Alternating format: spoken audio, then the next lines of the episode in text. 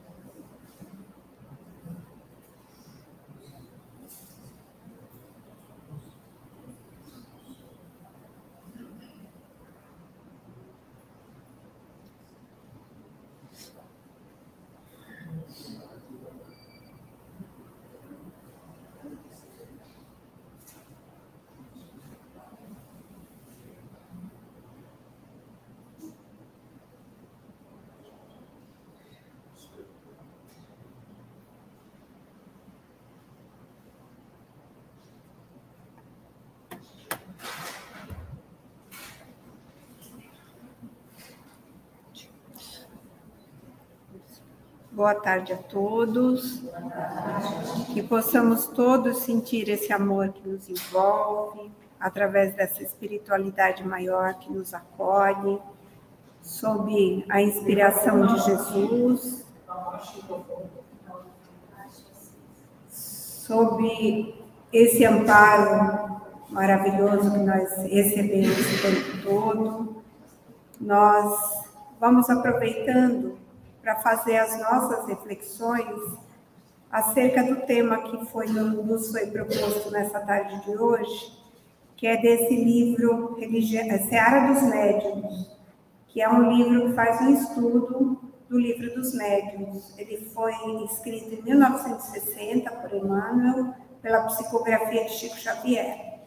E ele vai tratar da questão 226 do livro dos médiuns, do parágrafo 9, que ele trata sobre a influência moral dos médiums. Só que todos nós somos médiums de alguma forma. Então, médiums não são só os trabalhadores que podem ter um contato mais estreito com a espiritualidade.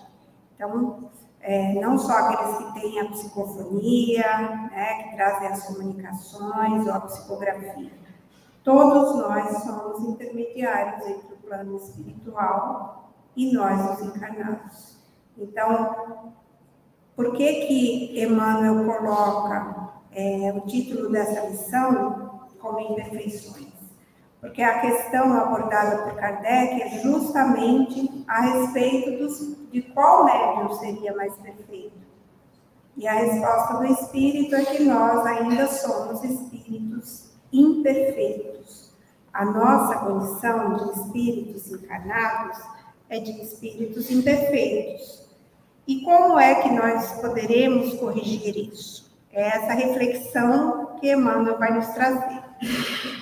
Então, ele vai trazer aqui para a gente. Ops ele vai nos dizer que ante o serviço a fazer, evitemos a escuridão das horas frustradas.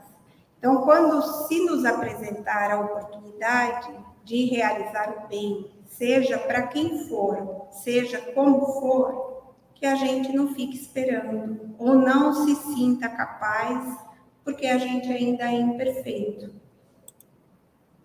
Ele lembra para gente que nós, né, Muitas vezes erguemos os nossos braços, né? Nós alongamos os nossos braços a cada instante para recolher o sustento e proteção.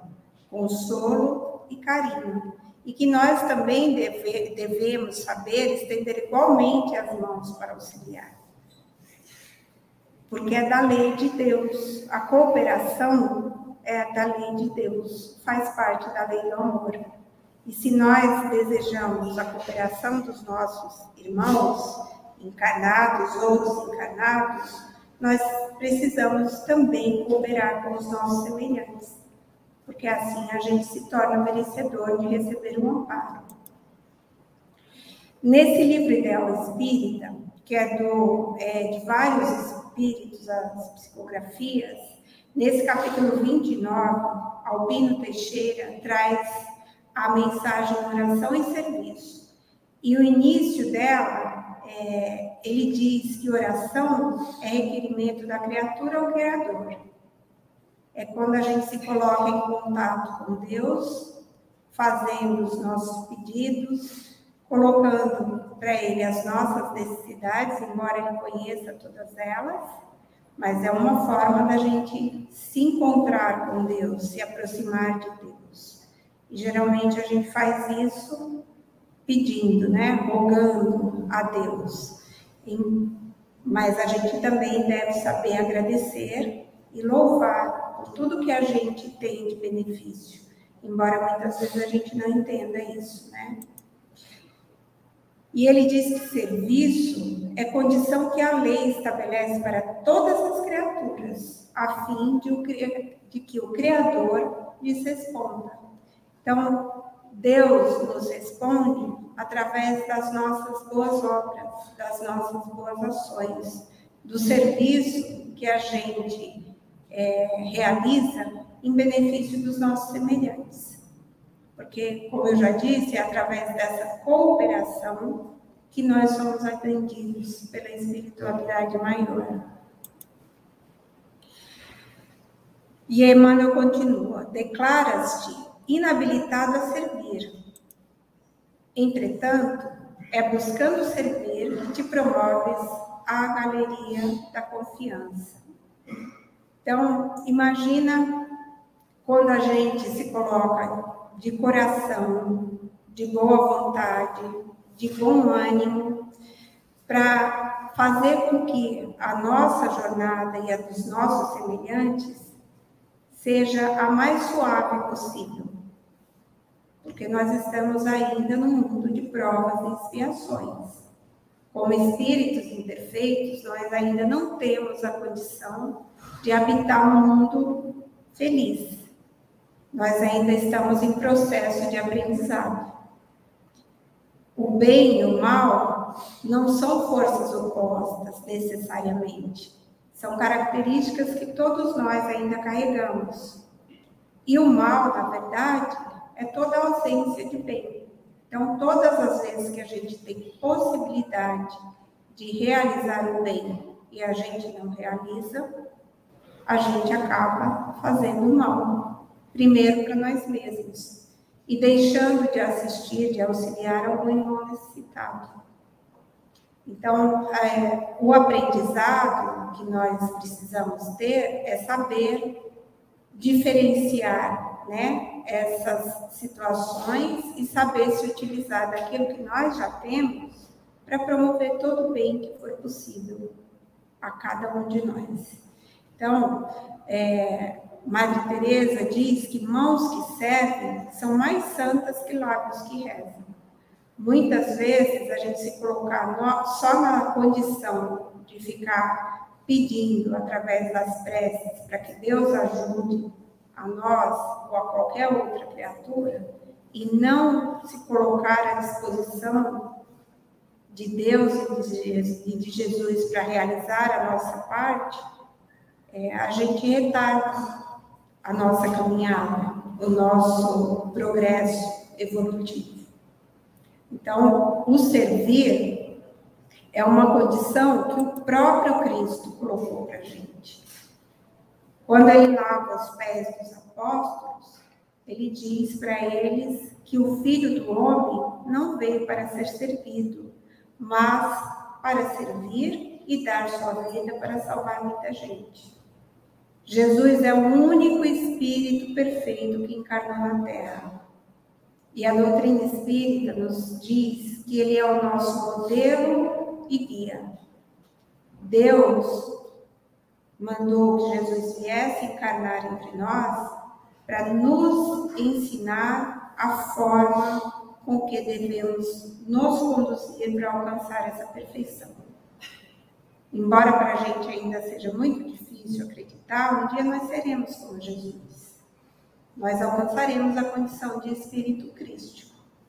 É uma longa jornada, porque a gente ainda está aprendendo a dar os primeiros passos. Mas a nossa destinação é essa. O tempo que cada um de nós vai levar depende do empenho que cada um de nós tiver em seguir aquilo que Jesus veio nos ensinar. Porque Jesus é um educador de almas, ele é o maior educador que nós conhecemos. Porque um educador não educa somente através das palavras, mas acima de tudo dos exemplos. E ele mesmo não escreveu nada. Tudo que foi escrito a, a respeito dele foi escrito pelos exemplos que ele deu, pela conduta moral que ele teve, que ele apresentou. Então, ele é o grande educador. É ele quem tem que ser o nosso maior exemplo. Ele que tem que ser o farol que nos guia, né? E a gente encontra tudo o que a gente precisa no Evangelho. Porque o Evangelho acorda as nossas consciências. Então, através dele, daquilo que ele veio nos trazer, exemplificando tudo aquilo que ele disse, a gente consegue, claro, que ainda com muitas dificuldades, que é natural para cada um de nós. Mas a gente não pode colocar a dificuldade à frente de qualquer coisa. A gente tem que colocar a nossa boa vontade. Porque se a gente tiver boa vontade, a gente vai conseguir, pelo menos, dar alguns passos nessa existência que foi concedida para nós por Deus, para que a gente aprenda um pouquinho mais e melhore um pouquinho mais a nossa conduta e a nossa consciência. Emmanuel continua: afirma-se em padrão muito baixo para a feitura das boas obras. Muitas vezes a gente tem a oportunidade de fazer alguma coisa, de realizar algum bem, que seja né, um trabalho voluntário, que seja melhorar a nossa convivência com as pessoas é, que estão mais próximas, e a gente diz que não consegue, né? A gente não tem paciência, a gente não tem tempo, a gente não tem condição. Será que a gente não tem mesmo? Ou será que a gente não quer se esforçar para conseguir? Entretanto, Emmanuel lembra para a gente, é nas boas obras que fuge o caminho da elevação. Ora, quem não gostaria de viver num mundo de paz? Tem alguém aqui que prefere não viver em paz? E como é que a gente consegue alcançar essa paz? É esperando a paz que vem de fora ou criando esse sentimento de paz em nós? A gente ainda não tem. Nós ainda não somos como Jesus nos orienta lá nas bem-aventuranças, mansos e pacificadores, né? A gente ainda não é. A gente ainda gosta de mostrar que tem razão, que é a gente estava certo, que o outro estava errado. Mas às vezes abrir mão, né, dessa suposta razão que a gente tem ou de imaginar que está certo, vai valer muito mais a pena a longo prazo. Então não é que a gente não tenha condições, às vezes a gente não se esforça o suficiente para alcançar né? Às vezes falta um pouquinho de boa vontade ainda para a gente. Asseveras de espírito devedor, e por esse motivo desertas do culto à fraternidade. Não tem nenhum de nós aqui encarnado que não seja devedor da lei de Deus. Se nós não fôssemos devedores, a gente não precisaria mais estar reencarnado no mundo de provas e expiações. Porque, assim como eu, acredito que a maioria de nós não sejamos é, espíritos missionários. E mesmo os missionários ainda têm os seus débitos, né, as suas necessidades de aprendizado. Então, a partir do momento que nós estamos encarnados, é porque alguma coisa a gente precisa melhorar. E a gente não vai conseguir melhorar se a gente quiser permanecer na condição que a gente está. Se a gente ficar encontrando desculpas para não sair da situação que a gente se encontra. Entretanto, é no culto à fraternidade que encontramos recursos ao resgate dos próprios débitos. E fraternidade é um sentimento ainda difícil para a gente, né?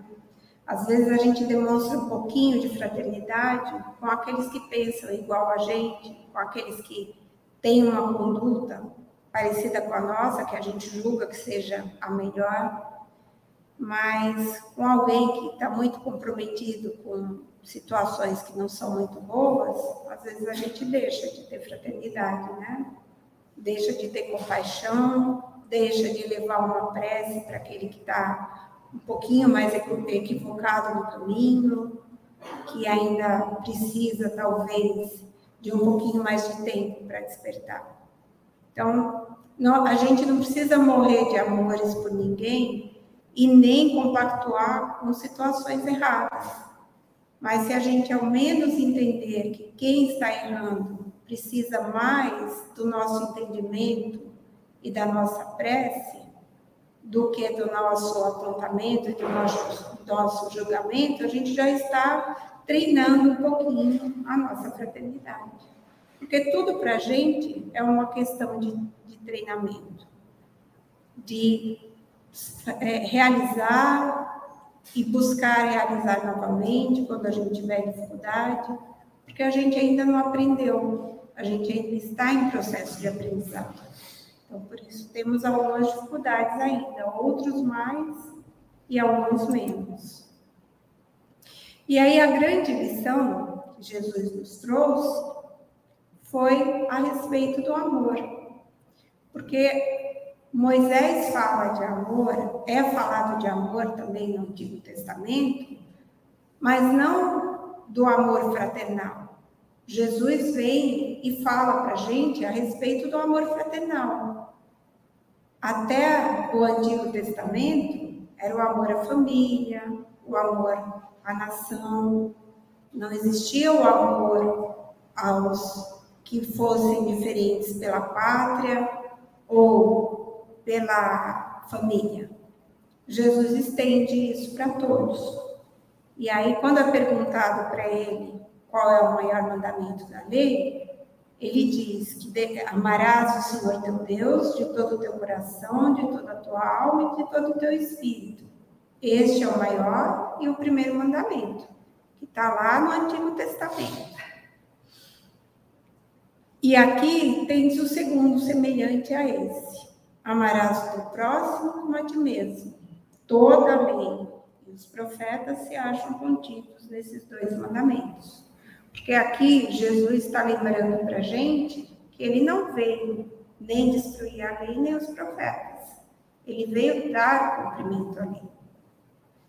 No momento em que a gente já tinha um pouquinho de condição, de capacidade, de começar a entender o que é esse amor fraternal. Esse amor que se expande um pouquinho além das fronteiras da nossa família ou da nossa pátria. Então, Jesus veio trazer um conceito mais aprofundado a respeito de amor. Nesse livro Religião dos Espíritos, Emmanuel faz um estudo do livro dos Espíritos. E aí, nesse capítulo 1, que ele intitula Se Tiveres Amor, ele está falando é, a respeito das leis morais. E aí ele diz: Se tiveres amor, caminharás no mundo como alguém que transformou o próprio coração em chama divina a dissipar as trevas. Será que essas trevas são só trevas exteriores? Essa escuridão que às vezes a gente encontra? Ou será que é, muitas vezes ela, essa escuridão está dentro da gente e a gente não consegue enxergar muito bem o propósito da nossa encarnação, da nossa existência material? Porque a vida é contínua. A vida não cessa quando existe a morte do corpo físico. Cessa a vida biológica. A vida do espírito não. O espírito é imortal. Então, essa condição de encarnação é uma condição de aprendizado. É uma matrícula na escola que a gente faz quando a gente reencarna, para que a gente possa aprender aquilo que a gente ainda não conseguiu assimilar, né? Então, a gente entende, né, qual é esse propósito, esse, essa luz que Jesus diz que tem que brilhar em nós. Ele é a própria luz que brilha para nós, mas nós já temos alguma luzinha para iluminar o nosso caminho? Se tiveres amor, saberás assim cultivar o bem a cada instante, para vencer o mal a cada hora. Então a gente só consegue vencer o mal cultivando o bem. E a gente só consegue realizar o bem de fato se esse bem for para todos. Porque se o bem beneficiar só a mim, é egoísmo, não é bem. Ainda não é o bem. Se eu fizer qualquer coisa pensando no resultado positivo só para mim, não é o bem. É a satisfação de um prazer egoísta não é o bem. Se esse bem que eu fizer, que eu realizar prejudicar outra pessoa, mesmo que seja o bem aparentemente para mim, ele não é o bem, ele é o mal. Então, Jesus traz essa possibilidade da gente refletir a respeito disso tudo e de buscar, através é, desse conhecimento, melhorar a nossa condição como espíritos encarnados aproveitando o máximo que a gente puder essa oportunidade. Porque a gente não sabe quando é que a gente vai ter esse encontro com pessoas que estão na nossa convivência, que muitas vezes são difíceis, que muitas vezes a gente gostaria de não tê-las por perto, mas elas estão porque existe um propósito maior para isso. Não é simplesmente porque Deus gosta de fazer a gente passar por. Ele quer que a gente aprenda. E o que a gente precisa aprender, acima de tudo, é amar. E não é uma coisa fácil de se aprender. Mas com esforço e boa vontade a gente consegue. De algum lugarzinho a gente consegue retirar a força necessária para isso. E Emmanuel continua: acusa-te entediado e por isso renuncias às lutas edificantes. Às vezes a gente se deixa bater pelo desânimo, pelo cansaço, pelas situações difíceis. Entretanto, é nas lutas edificantes que recuperarás a tua alegria. Haja o que houver, não te proclames inútil. inútil. Nenhum de nós é inútil. Nós nos colocamos, às vezes, barreiras e dificuldades, mas condições todos nós temos. Porque se a oportunidade surge, é que nós já temos a condição de aproveitar. Mas, como temos também o livre-arbítrio, a escolha é sempre nossa. É a gente quem decide. A gente pode realizar trabalho comunitário, voluntário, né? E há muita gente que se lastima da falta de virtude para fugir ao ensinamento, esquecendo que se já fôssemos consciências aprimoradas, ninguém recorreria na terra ao merecimento da escola. A gente ainda tem muito a aprender. E a gente não tem tempo nem idade para deixar de, de aprender e principalmente aprender a ser útil, né? A gente não pode parar nunca de aprender, porque a vida nunca para de ensinar, né? Se a gente se fechar o ensinamento, a opção é nossa. Não é porque a vida não nos proporcionou a oportunidade. Então, a escolha, a gente tem que ter consciência.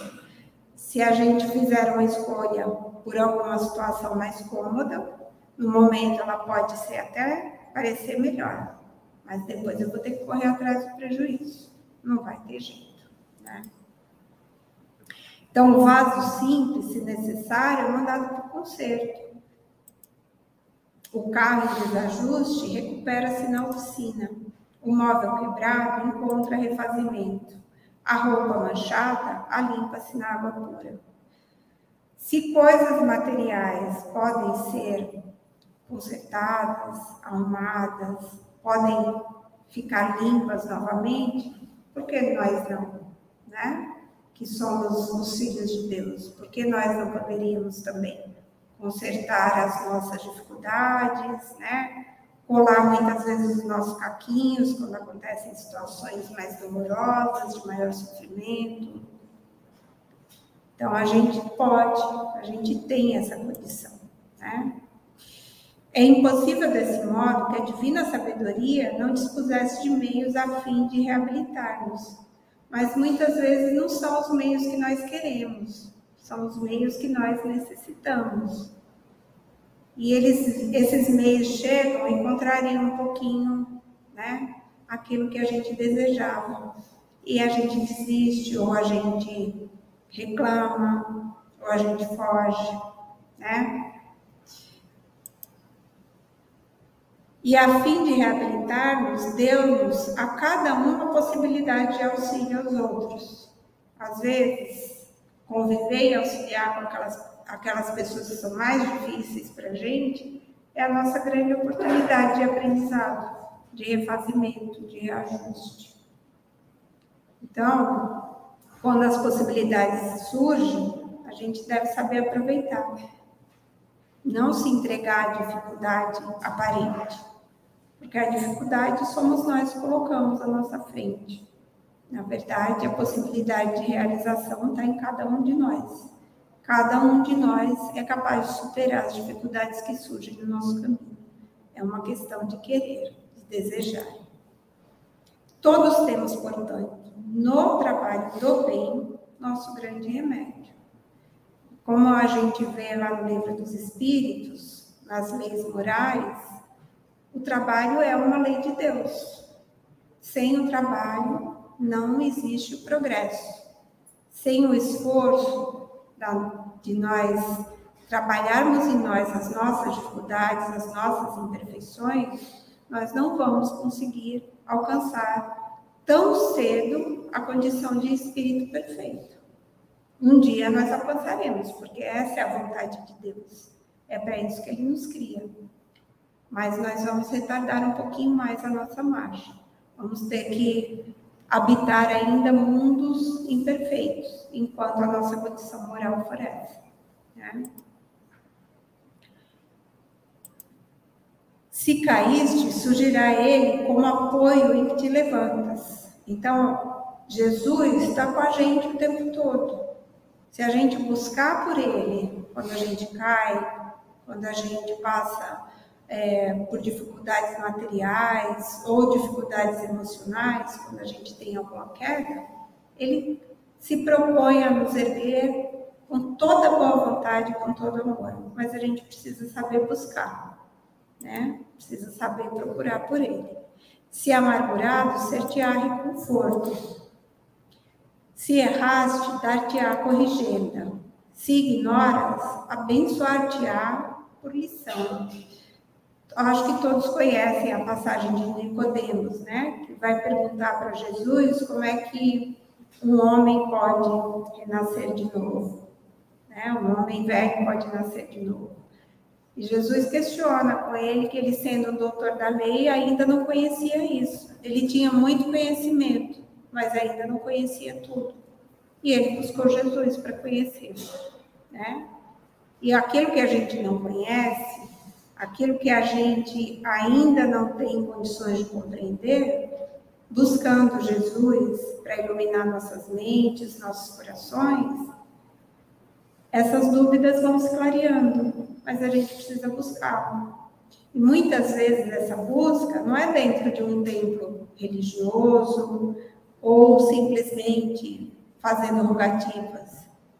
Muitas vezes essa busca se encontra justamente dentro do auxílio que a gente pode prestar aos nossos semelhantes. Porque mesmo que a nossa dor seja grande, se a gente auxiliar alguém com uma dor maior, a gente vai perceber que a nossa dor ainda era menor. E que a gente ainda tem mais condições de ajudar quem precisa. Então, essa busca é nesse sentido, de buscar é, ser parte dessa é, seara divina.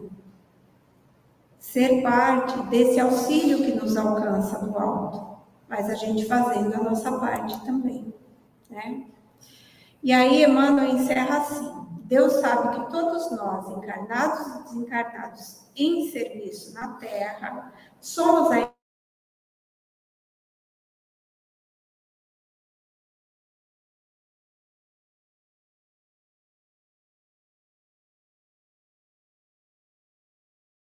aperfeiçoe. Então, nossa vida só vai se aperfeiçoar quando a gente se colocar na condição de irmãos, de auxiliares uns dos outros.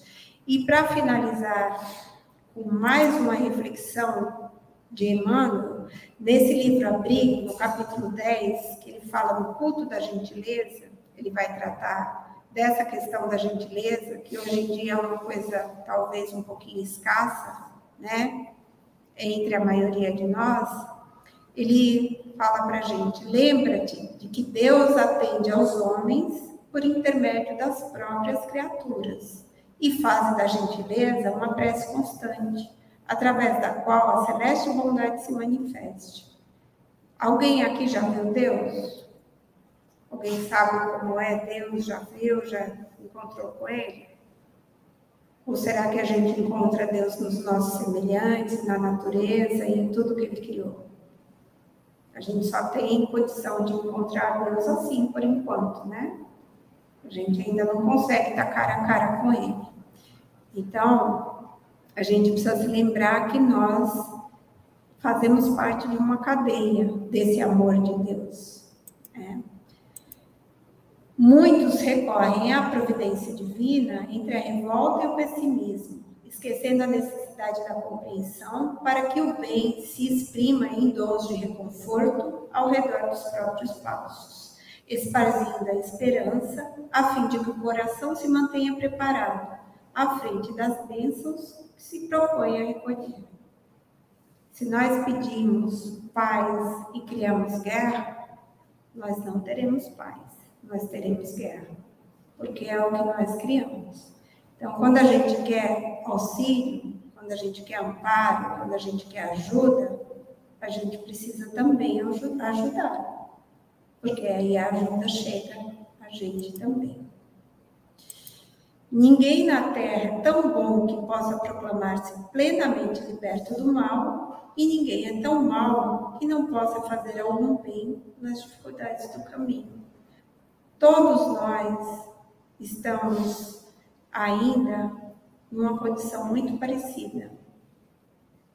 E para que a gente consiga caminhar um pouquinho mais, a gente precisa entender a necessidade de expandir essa fraternidade, esse amor, esse auxílio, esse amparo aos semelhantes, porque só assim ele vai chegar para a gente.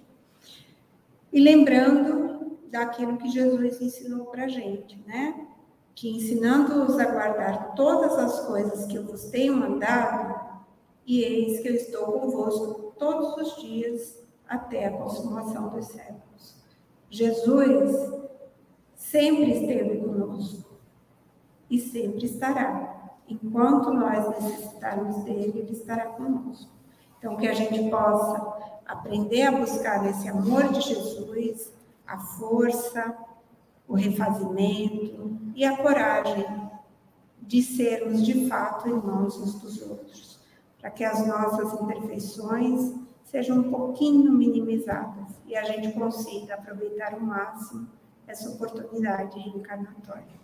Que Jesus nos envolva, nos ampare, nos fortaleça hoje e sempre. Que assim seja.